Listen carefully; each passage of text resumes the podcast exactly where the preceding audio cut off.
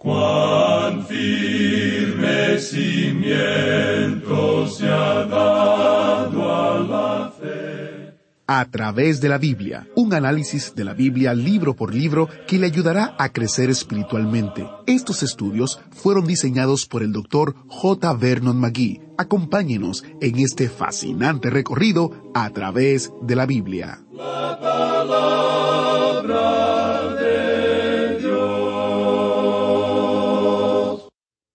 Bienvenidos a A través de la Biblia, el programa donde conocemos a Dios en su palabra. Soy su anfitrión, Heiel Ortiz.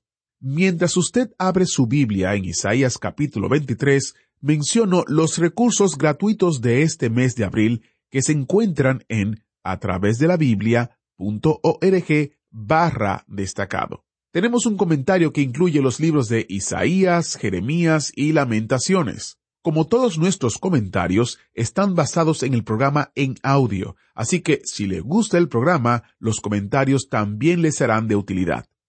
En adición, estamos destacando dos libritos basados en sermones predicados por el Dr. Magui, autor de este estudio, y basados en el libro de Isaías. El primero se titula Isaías, su llamado y comisión. El segundo librito se titula El milenio, y este librito contesta preguntas sobre el reino milenial que es una profecía emocionante, alentadora sobre el futuro de nuestra tierra cuando Cristo mismo reine como rey. Estos recursos son gratuitos y están disponibles para usted. Se encuentran en a través de la Biblia.org barra destacado. A través de la Biblia.org barra destacado. Iniciamos este tiempo en oración. Padre Eterno, gracias por traer gente hacia ti mismo a través de la enseñanza de tu palabra. Oramos por ellos ahora, así como por nosotros también, para que comprendamos y apliquemos tus verdades a nuestras vidas. En el nombre de Jesús te lo pedimos. Amén. Con nosotros, nuestro maestro Samuel Montoya, guiándonos y dirigiéndonos en el estudio bíblico de hoy.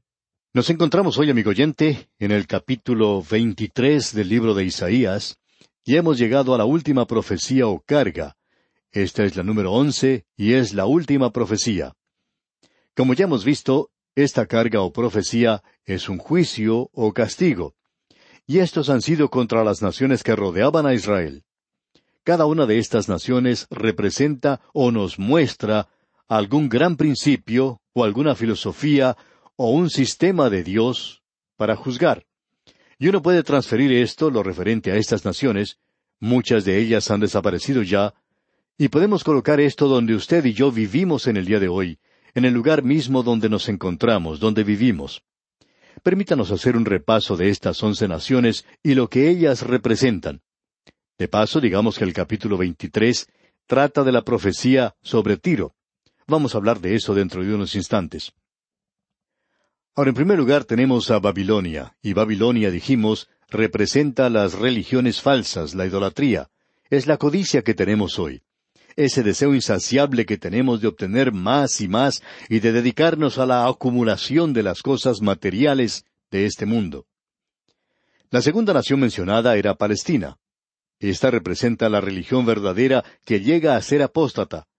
Y en el día de hoy encontramos a muchas iglesias, estas hasta repiten el credo de los apóstoles y también mencionan el Padre Nuestro. Uno pensaría que estas iglesias tienen una base sólida en la Biblia, y luego uno descubre que están negando todo lo que se menciona allí. Están ahora ocupando un lugar muy apartado de lo que antes creían. La tercera nación mencionada en Isaías es Moab. Esta, dijimos, representa la religión formal, es decir, que tendrán apariencia de piedad, pero negarán la eficacia de ella. Y muchos de nosotros podemos ser identificados de esa manera. Muchos de nosotros hemos dedicado nuestras vidas a la acumulación de cosas materiales y nuestros ojos están llenos de las cosas que deseamos obtener. Somos codiciosos. Luego hay aquellos que han crecido en una iglesia que cree en la Biblia, pero que se han apartado de eso hoy. Otros han pasado a través de un sistema, siguen muchas formas, ceremonias y ritos. Todo eso es hermoso, pero eso es todo. Luego, la cuarta nación que tenemos es Damasco. Esta representa la transigencia, y esa es la posición que ocupan la mayoría de las iglesias el día de hoy. Muchas de las iglesias llamadas fundamentales se encuentran en esa posición de transigir en el día de hoy, y gracias a Dios por aquellas que se están manteniendo firmes y verdaderas. Tenemos luego a Etiopía, la quinta nación. Ella representa las misiones. Gracias a Dios que necesitamos tomar parte en cosas como estas. Luego, Egipto es la sexta nación y representa al mundo. El apóstol Juan en su primera epístola capítulo dos versículo quince nos exhorta que no amemos al mundo ni las cosas que están en el mundo. A Israel se le dijo que se mantuviera fuera de Egipto. Allí es donde comenzaron los problemas para Abraham. E Israel está teniendo problemas en esa dirección el día de hoy, y muchos de nosotros estamos teniendo problemas con el mundo. Llegamos ahora al séptimo juicio, y ese fue el de Persia. Bueno, eso representa el lujo. Y amigo oyente, la mayoría de nosotros gusta demasiado de esto. Nos encontramos hoy en una sociedad que en gran parte le agrada vivir en la abundancia. Luego, la octava es Edom, que representa la carne. Muchos de nosotros estamos sirviendo a la carne hoy. Luego, la novena es Arabia. Eso representa la guerra. En el mundo de hoy existen dos grupos de personas, aquellos que desean la guerra y aquellos que desean la paz. Y la única diferencia que se puede ver entre estos dos grupos, ya que ambos son del mundo, es que el grupo pro paz está dispuesto a luchar por eso. Tenemos luego a la décima nación, y esta es el Valle de la Visión. Se refería a Jerusalén. Y eso representa las varias políticas religiosas. Hay algunos que opinan que esa va a ser la solución para los problemas del mundo.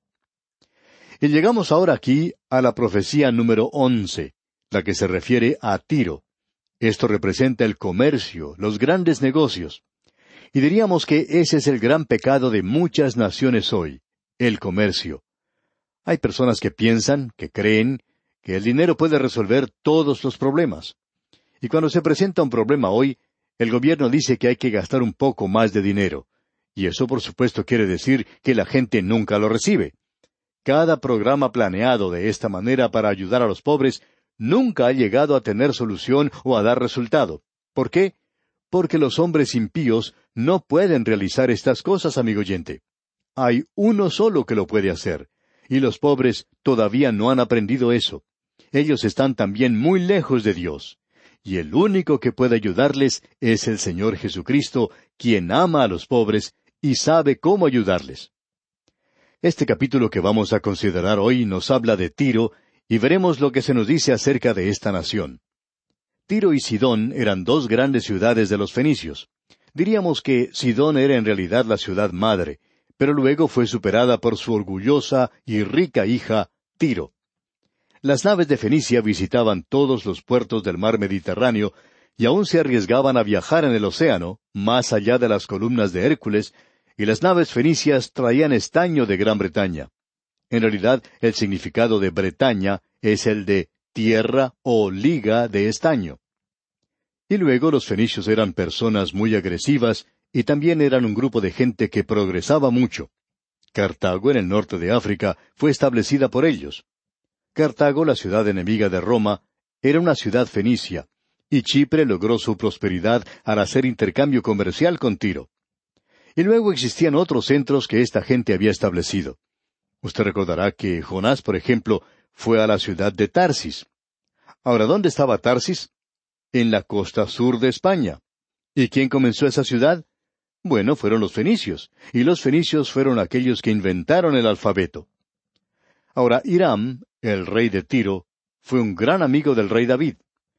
Y cuando lleguemos a estudiar el capítulo 26 del libro de Ezequiel, vamos a ver una de las profecías más destacadas en la palabra de Dios en cuanto a Tiro, y allí veremos que Dios profetizó que la ciudad sería destruida por Babilonia y que luego ellos serían tomados cautivos por Babilonia. Serían cautivos por setenta años y la ciudad fue reedificada en una isla afuera de la antigua ciudad. Dios había dicho que las ruinas de Tiro iban a ser barridas completamente. ¿Y quién iba a hacer esto? Bueno, Alejandro Magno cuando él se acercó a Tiro, no iba a luchar contra Tiro con naves, aun cuando él tenía excelentes navíos. Así es que él construyó como un arrecife, como una calzada empedrada en ese lugar, y para construirla no utilizó piedras, sino que utilizó los restos de la ciudad. Alejandro Magno utilizó las ruinas de la ciudad antigua de Tiro para construir esa calzada. Barrió la superficie de la ciudad antigua, y uno no puede ni siquiera decir dónde había estado construida. Todo eso se encuentra ahora en esa calzada que él construyó, digamos de paso. Alejandro Magno, pues, tomó la ciudad y cumplió literalmente lo que Dios dijo, lo que Dios dijo que había de hacerse. Dios dijo allá en Ezequiel capítulo 26 versículo 14, Y te pondré como una peña lisa, tendedero de redes serás, y nunca más serás edificada, porque yo Jehová he hablado, dice Jehová el Señor. Cerca de ese lugar se encuentra una pequeña ciudad turca, pero este lugar, Tiro, aún se encuentra en ruinas. Amigo ateo, ¿quiere usted que la palabra de Dios esté equivocada? Le llamo amigo porque usted es un candidato para la salvación, y quiero decirle que no se ponga en una esquina a decir que usted no cree en Dios, sino que procure más bien probar su palabra. Vaya a ese lugar en el día de hoy y trate de reedificar la ciudad de Tiro. Estamos muy interesados en decirle esto a usted, amigo ateo, porque esto ya ha sido intentado antes.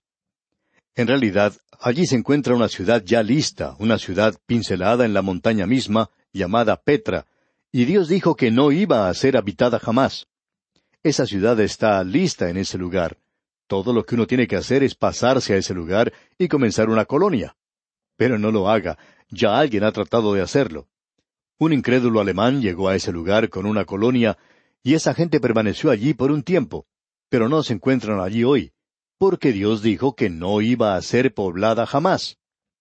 Ahora esta es la ciudad que estamos observando en el día de hoy. En los primeros nueve versículos de este capítulo veintitrés tenemos la responsabilidad por la destrucción de Tiro. ¿Quién es responsable? Y aquí descubrimos que es una responsabilidad divina, es el Señor de los ejércitos. Luego también tenemos la responsabilidad humana para la destrucción de Tiro, y eso le cayó a los caldeos. Lo interesante de notar aquí es que Tiro será recuperada en los últimos días, y entonces será reedificada. Ese es uno de los lugares que observaríamos para saber dónde nos encontramos en la trama de Dios. Ahora el versículo uno de este capítulo veintitrés de Isaías dice Profecía sobre Tiro. Aullad naves de Tarsis, porque destruida es Tiro hasta no quedar casa ni a dónde entrar. Desde la tierra de Kitim les es revelado. Aquí tenemos las naves de Tarsis. Ese es el lugar al cual huyó Jonás, una colonia de los fenicios. Ellos están regresando a su hogar desde Tarsis y al acercarse a su propia ciudad, bueno, reciben cierto informe. Alguien les trae un mensaje. Ellos pueden observar el humo que sale de la ciudad. Ya ha sido destruida. La gente que se encuentra a bordo de las naves puede observar que la ciudad ha sido devastada completamente. El puerto ya no existe y ya no continuará siendo un gran centro comercial. Y en el versículo dos leemos, Callad, moradores de la costa, mercaderes de Sidón, que pasando el mar te abastecían. Esto se encuentra sobre la costa a unos cincuenta kilómetros de distancia. Tiro había sido edificada parcialmente sobre una isla, y Tiro y Sidón siempre van juntas. Es interesante notar que la profecía en cuanto a Tiro era una cosa que había sido cumplida. En cuanto a Sidón, iba a continuar como una ciudad. Aún se encuentra en el día de hoy allí. Ese lugar está siendo utilizado en la actualidad para cargar petróleo en los grandes tanqueros. Ahora el versículo tres dice, Su provisión procedía de las cementeras que crecen con las muchas aguas del Nilo, de la mies del río. Fue también emporio de las naciones. Aquí se menciona la parte superior del río Nilo y a la tierra que llevaban sus aguas y que luego inundaban a Egipto y hacían de esta nación algo fértil. Ahora la riqueza de Egipto ha pasado a través del puerto de Tiro y ésta ya ha llegado a su fin. Es decir, que ellos van a sufrir ahora una depresión. El versículo cuatro dice, Avergüénzate, Sidón, porque el mar, la fortaleza del mar habló diciendo, Nunca estuve de parto, ni di a luz, ni crié jóvenes, ni levanté vírgenes. Se sugiere aquí que la hija de Sidón es Tiro. Y para comenzar diremos que eso era correcto. Ahora el versículo cinco dice, Cuando llegue la noticia a Egipto, tendrán dolor de las nuevas de Tiro. Ahora la destrucción de Tiro arruina el comercio de Egipto. Y en el versículo seis leemos, Pasaos a Tarsis, aullad moradores de la costa. Es decir, que la caída de Tiro causa luto, una tristeza universal. Aun para una colonia que se encuentra muy lejos sobre la costa azul, y muchas de esas personas huyeron a bordo de navíos cuando Nabucodonosor destruyó la ciudad. Algunos escaparon allí. Y en el versículo siete leemos, ¿No era esta vuestra ciudad alegre con muchos días de antigüedad? Sus pies la llevarán a morar lejos. Un gran centro comercial es una ciudad donde también hay muchas cosas para diversión, porque allí se tienen esas cosas que son agradables para la carne. A los habitantes de Tiro se les sugiere que huyan lo más lejos posible, porque esa ciudad tan alegre ha llegado a su fin. Y en el versículo ocho leemos, ¿Quién decretó esto sobre Tiro, la que repartía coronas, cuyos negociantes eran príncipes, cuyos mercaderes eran los nobles de la tierra? Tiro era quien establecía esas colonias. Es por eso que se dice aquí que Tiro es la que repartía coronas. Gran Bretaña hizo lo mismo en nuestra época. Hong Kong, por ejemplo, era una colonia que pertenecía a la corona de Gran Bretaña, y era lo mismo en aquel día. No quiere decir aquí que ellos estaban eligiendo alguna reina de belleza, no estaban entregando coronas de esa manera en ese lugar. Y luego en el versículo nueve leemos Jehová de los ejércitos lo decretó para envilecer la soberbia de toda gloria y para abatir a todos los ilustres de la tierra. Es decir, que Dios está diciendo aquí que Él fue quien determinó la destrucción de Tiro, y Él no pide disculpas por los arreglos que ha hecho. Así es que dice en el versículo diez, Pasa cual río de tu tierra, oh hija de Tarsis, porque no tendrás ya más poder. Es decir, que este río mencionado aquí es el río Nilo, y como el Nilo se desbordaba por sus orillas, la colonia de Tarsis ahora está libre de hacer las cosas como le plazca. Tiro ya no la puede controlar. Tiro ha caído ya no tiene más fortaleza. Y en el versículo once leemos, Extendió su mano sobre el mar, hizo temblar los reinos. Jehová mandó respecto a Canaán que sus fortalezas sean destruidas. ¿Ha notado usted esta triple descripción de Tiro? En el versículo siete se la llama ciudad alegre. En el versículo ocho se la llama la ciudad que repartía coronas. Y aquí en el versículo once se la llama una ciudad comercial. Y las tres cosas eran verdaderas. Ahora en el versículo doce leemos, Y dijo, No te alegrarás más, oh oprimida virgen hija de Sidón. Levántate para pasar a Kitim, y aún allí no tendrás reposo. Es decir, que Tiro y Sidón sufrirían la misma cosa. ¿Y quién las iba a destruir? Bueno, Dios dice que Él será el responsable y que usará un instrumento. Leamos el versículo trece. Mira la tierra de los caldeos, este pueblo no existía. Asiria la fundó para los moradores del desierto. Levantaron sus fortalezas, edificaron sus palacios. Él la convirtió en ruinas. Es decir, que cuando Asiria era una gran nación, Caldea, es decir, Babilonia, era una ciudad muy pequeña, pero ahora es la que gobernaba el mundo. Así es que, dice en el versículo catorce, Aullad, naves de Tarsis, porque destruida es vuestra fortaleza. Ahora, ¿cuántos años iban a estar cautivos? El versículo quince dice, Acontecerá en aquel día que Tiro será puesta en olvido por setenta años, como días de un rey. Después de los setenta años, cantará Tiro canción como de ramera. Luego el versículo diecisiete agrega, Y acontecerá que al fin de los setenta años visitará Jehová a Tiro, y volverá a comerciar, y otra vez fornicará con todos los reinos del mundo sobre la faz de la tierra. Se convertirá como una ramera del mundo. Y así es como Dios habla de los grandes centros comerciales. Ahora, en la primera parte del versículo 18 dice, Pero sus negocios y ganancias serán consagrados a Jehová. Y avanzamos ahora a través de las edades y llegamos a los últimos días, a la época de la gran tribulación, cuando Tiro volverá a ser una gran ciudad y entrará al milenio, porque sus ganancias serán para los que estuvieren delante de Jehová, dice aquí. Es decir, que ahora todo está dedicado para el Señor. Qué cuadro el que tenemos aquí, amigo oyente. Ahora, en el capítulo veinticuatro de Isaías se finaliza el juicio contra las naciones. Ahora todo ha sido consumado y todo se concentra en un punto, en la gran tribulación al fin de las edades, después que la iglesia haya sido quitada. Es necesario, por tanto, que tengamos presente el cuadro de las divisiones principales de Isaías, las cuales hemos mencionado en nuestros bosquejos al comienzo, ya que tenemos en los capítulos uno al treinta y cinco el tema del juicio. Todo esto ha ido en aumento como una avalancha de nación a nación, y ahora llegamos al período de la gran tribulación.